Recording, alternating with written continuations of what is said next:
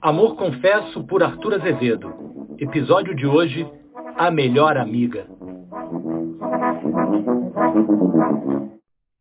A mais ingênua e virtuosa das esposas, Dona Ritinha Torres, adquiriu há tempos a dolorosa certeza de que o marido a enganava, namorando escandalosamente uma senhora vizinha deles, que exercia ou fingia exercer a profissão de modista. Havia muitas manhãs que Venâncio Torres, Assim se chamava o pérfido, acordava muito cedo, tomava o seu banho frio, saboreava sua xícara de café, acendia o seu cigarro e ia ler a Gazeta de Notícias, debruçado a uma das janelas da sala de visitas.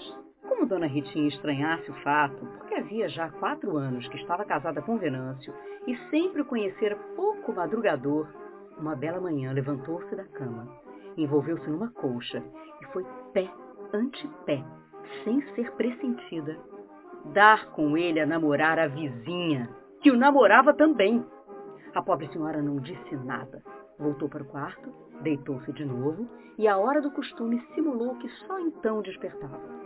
Tivera até aquela data o marido na conta de um irrepreensível modelo de todas as virtudes conjugais. Todavia soube aparar o golpe. Não deu a perceber o seu desgosto, não articulou uma queixa, não deixou escapar um suspiro. Mas às dez horas, quando Venâncio Torres, perfeitamente almoçado, tomou o caminho da repartição, ela vestiu-se, saiu também e foi bater à porta da sua melhor amiga. Dona Umbelina de Melo, que se mostrou admiradíssima. Mas o que é isto? Tu aqui a estas horas? Temos novidade? Temos! Temos uma grande novidade! Meu marido engana-me! E deixando-se cair numa cadeira, Dona Ritinha prorrompeu em soluços. Engana-te! Perguntou a outra que empalidecera de súbito. E adivinha com quem? Com aquela modista, aquela sujeita que mora de frente de nossa casa. Oh, oh, Ritinha, isso é lá possível? Não me disseram. Vi, vi com estes olhos que a terra de comer. Um namoro desbragado, escandaloso, de janela para janela. Olha, olha que as aparências enganam. E os homens, ainda mais que as aparências. O pranto recrudescia. E eu que tinha tanta confiança naquele ingrato. Que queres tu que te faça? Perguntou Dona Umbelina quando a amiga lhe pareceu mais serenada. Vim consultar-te. Peço-te que me aconselhes, que me digas o que devo fazer. Não tenho cabeça para tomar uma resolução qualquer. Disseste-lhe alguma coisa? A quem? A teu marido. Não, não lhe disse nada, absolutamente nada. Contive-me quanto pude. Não quis decidir coisa alguma antes de te falar, antes de ouvir a minha melhor amiga. Dona Umbelina sentou-se ao lado dela. Agradeceu com um beijo prolongado e sonoro essa prova decisiva de confiança e amizade e, tomando-lhe carinhosamente as mãos, assim falou. Ritinha, o casamento é uma cruz que é mister saber carregar. Teu marido engana-te, se é que te engana. Engana-me! Pois bem, engana-te sim, mas com quem?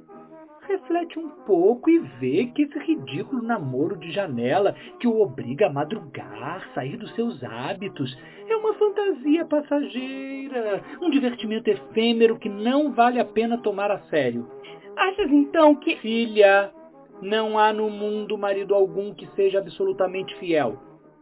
Faze como eu, que fecho os olhos às bilontrices do Melo, e digo como dizia a outra: enquanto andar lá fora, passeie o coração à vontade, contanto que mo restitua quando se recolher ao lar doméstico. Filosofia no caso. Vejo que não sente por teu marido o mesmo que sinto pelo meu. A filósofa conservou-se calada alguns segundos e, dando em Dona Ritinha outro beijo, ainda mais prolongado e sonoro que o primeiro, prosseguiu assim. Se fizeres cenas de ciúmes a teu marido, apenas conseguirás que ele se afeiçoe deveras a tal modista. O que por enquanto não passa, felizmente, de um namoro sem consequências, poderá um dia transformar-se em paixão desordenada e furiosa. Mas Não há mais nem meio. Cala-te, resigna-te, devora em silêncio tuas lágrimas e observa. Se daqui a oito ou dez dias durar ainda esse pequeno escândalo, Vem de novo ter comigo e juntas combinaremos então o que deverás fazer. Aceito de bom grado os conselhos, minha amiga, mas não sei se terei forças para sofrear a minha indignação e os meus ciúmes. Faze o possível por sofreares. Lembra-te que és mãe. Quando um casal não vive na mais perfeita harmonia, a educação dos filhos torna-se extremamente difícil. Alentada por esses conselhos amistosos e sensatos, Dona Ritinha Torres despediu-se da sua melhor amiga e foi para casa muito disposta a carregar com resignação a cruz do casamento. Logo que ficou sozinha, Dona Umbelina, que até então a custo se contivera, teve também uma longa crise de lágrimas.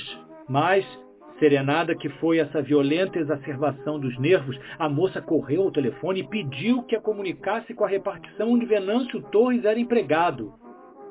Alô? Alô? Quem fala? O senhor Venâncio está? Está. Vou chamá-lo. Três minutos depois, Dona Umbelina telefonava ao marido de Dona Ritinha que precisava falar-lhe com toda a urgência. Ele correu imediatamente à casa dela, onde foi recebido com uma explosão de lágrimas e imprecações. O ah, que é isto? O que é isto? Perguntou atônito. Sei tudo, bradou ela. Tua mulher esteve aqui e contou-me o teu namoro com a modista de defronte. Venâncio ficou aterrado. A idiota veio perguntar-me, a mim, que sou tua amante, o que devia fazer. Eu disse-lhe que fechasse os olhos, que se resignasse. E agarrando com impetuosidade. Ah, mas eu é que não me resigno, sabes? Eu não sou tua mulher, sabes? Amo-te, sabes? Ah, isso é uma invenção tola. Eu não namoro modistas. Olha, Venâncio, se continuares tudo saberei, porque incumbi a tua própria mulher de me pôr ao fato de tudo quanto se passar. Se persistires em namorar essa costureira, darei um escândalo descomunal nunca visto. Afianço-te que te arrependerás amargamente. Tu ainda não me conheces. Venâncio tinha lábias. Desfez-se em desculpas e explicou melhor que pôde as suas madrugadas.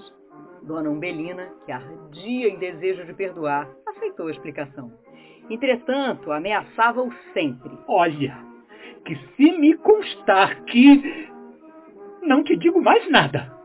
Pouco antes da hora em que devia chegar o dono da casa com seu coração intacto, Venâncio, que descia a escada, parou e retrocedeu três ou quatro degraus para dizer a Dona Umbelina. Queres saber de uma coisa? Essa história da modita é bem boa serve perfeitamente para desviar qualquer suspeita que minha mulher possa ter da sua melhor amiga. e desceu. Oito dias depois, Dona Umbelina de Melo recebia um bilhete concebido nos seguintes termos. Minha boa amiga, parece que tudo acabou, felizmente. Depois que estive contigo, nunca mais Venâncio madrugou, nem foi à janela. Queira Deus que isto dure. Como sou feliz! Tua do coração Ritinha Torres.